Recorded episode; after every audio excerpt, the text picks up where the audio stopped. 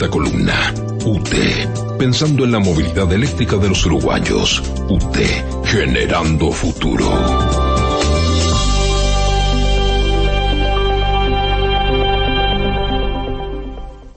Y nos vamos al mundo eléctrico y en la movilidad eléctrica ustedes saben que una referencia es UTE permanentemente. Pueden entrar a la página de UTE, tiene allí movilidad.ut que realmente tiene información muy valiosa. Hoy voy a, voy a hablar de los kilometrajes que puede recorrer un vehículo, porque encontré allí en la página del ente de la electricidad de UTE que hay un despliegue de los vehículos eléctricos, los totalmente eléctricos, porque después están aquellos que son híbridos, que no forman parte de la movilidad 100% eléctrica, que pueden tener kilometraje eh, a carga de nafta mucho más largo, es decir, depende del tanque, depende de las baterías que tengan. Pero estos son los que más se cuestionan que uno dice, va, pero el coche eléctrico, ¿cuántos kilómetros puedo andar?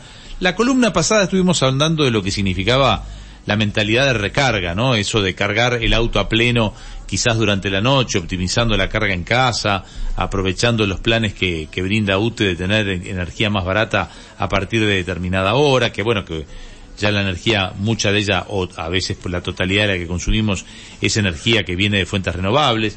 Pero más o menos para que tengan una idea voy a leer algunos de los modelos que son populares en Uruguay, que se venden ya en Uruguay, y para que tengan ustedes qué kilometraje están usando. Por ejemplo, de la línea B y D hay dos modelos que tienen 400 kilómetros de autonomía. Quiere decir que una vez que están con carga completa, usted puede hacer 400 kilómetros.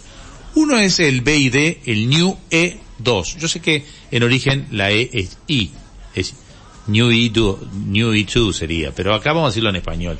BID New E2 y el BID E5. Esos dos vehículos, el E2 es un hatchback que se ve mucho en la calle y el E5 es un sedán y los dos tienen 400 kilómetros. Después están las camionetas BID que ya son de un rango superior de costo y ahí oscilan porque por ejemplo está la BID Yuan que tiene entre 300 y 400 kilómetros de autonomía que es una SUV de 5 plazas mediana.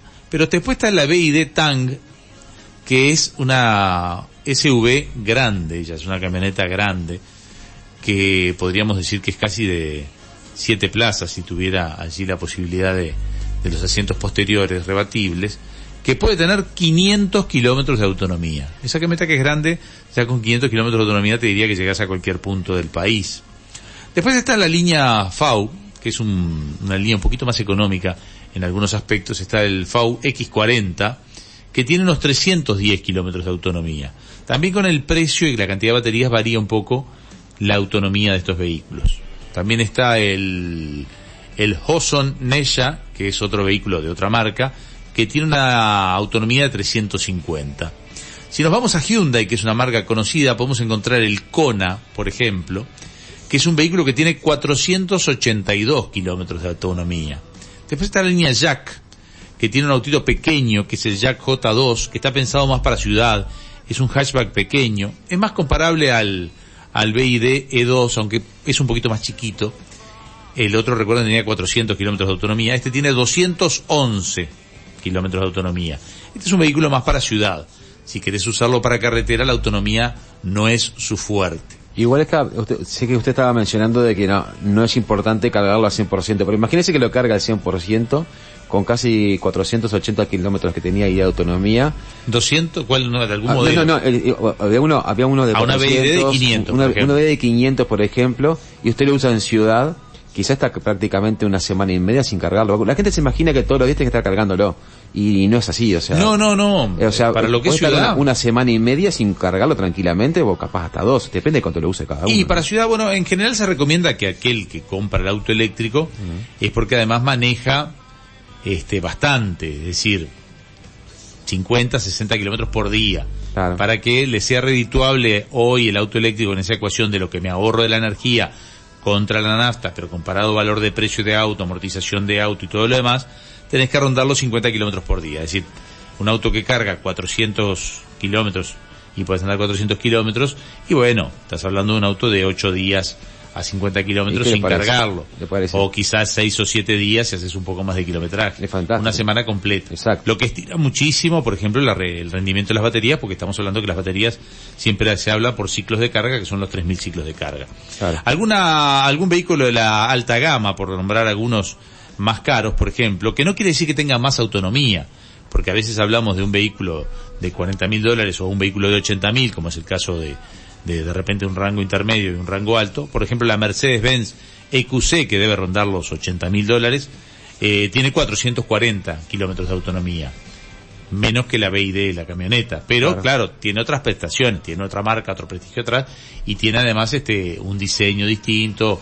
Mate- Eh, materiales, ¿no? De repente. todos los eléctricos vienen con alta tecnología y convienen con, con No, pero me imagino el materiales de- de- del tapizado, de- el confort y todo eso. de Claro. Me imagino que es de ir por ese lado. ¿no? Nissan, por ejemplo, tiene el modelo Leaf, Mm. que es un modelo bastante parecido Al New Versa. al New Versa, sí, bastante parecido al New Versa, es como un hatchback, es más hatchback, pero tiene una autonomía más baja, 270 kilómetros.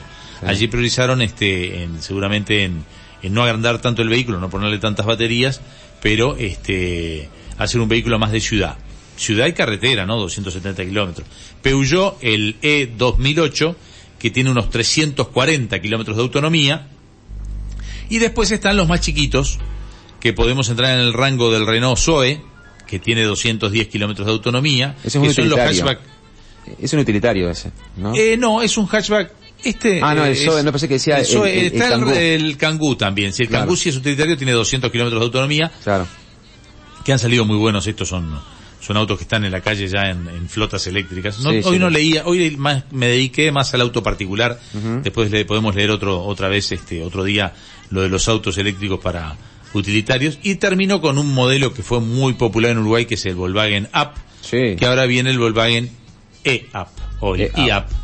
Porque es el Volkswagen eléctrico Up, que tiene 260 kilómetros de autonomía, un cauché medianito, ya lo conocen, es el mismo formato de afuera del Up que tanto se vendió, eh, en su momento se posicionó muy bien el Volkswagen Up por su seguridad, ahora lo hace porque viene además con auto eléctrico, y eh, un rango bien para ciudad con algo de carretera. Para aquel que hace distancias largas, el que tiene que viajar a Rivera, Artigas y demás, es un auto que este, se puede quedar corto, tiene que hacer una carga completa en el medio. Claro. O sea, ahí le obliga a una carga completa, cosa que con los de 350 o 400 kilómetros ya no tenés que hacer carga completa, cargas el kilometraje que vas a terminar recorriendo. Bueno, eh, por ahí una primera presentación de algunos vehículos eléctricos en esta columna de movilidad eléctrica que tenemos gracias al auspicio de UTE.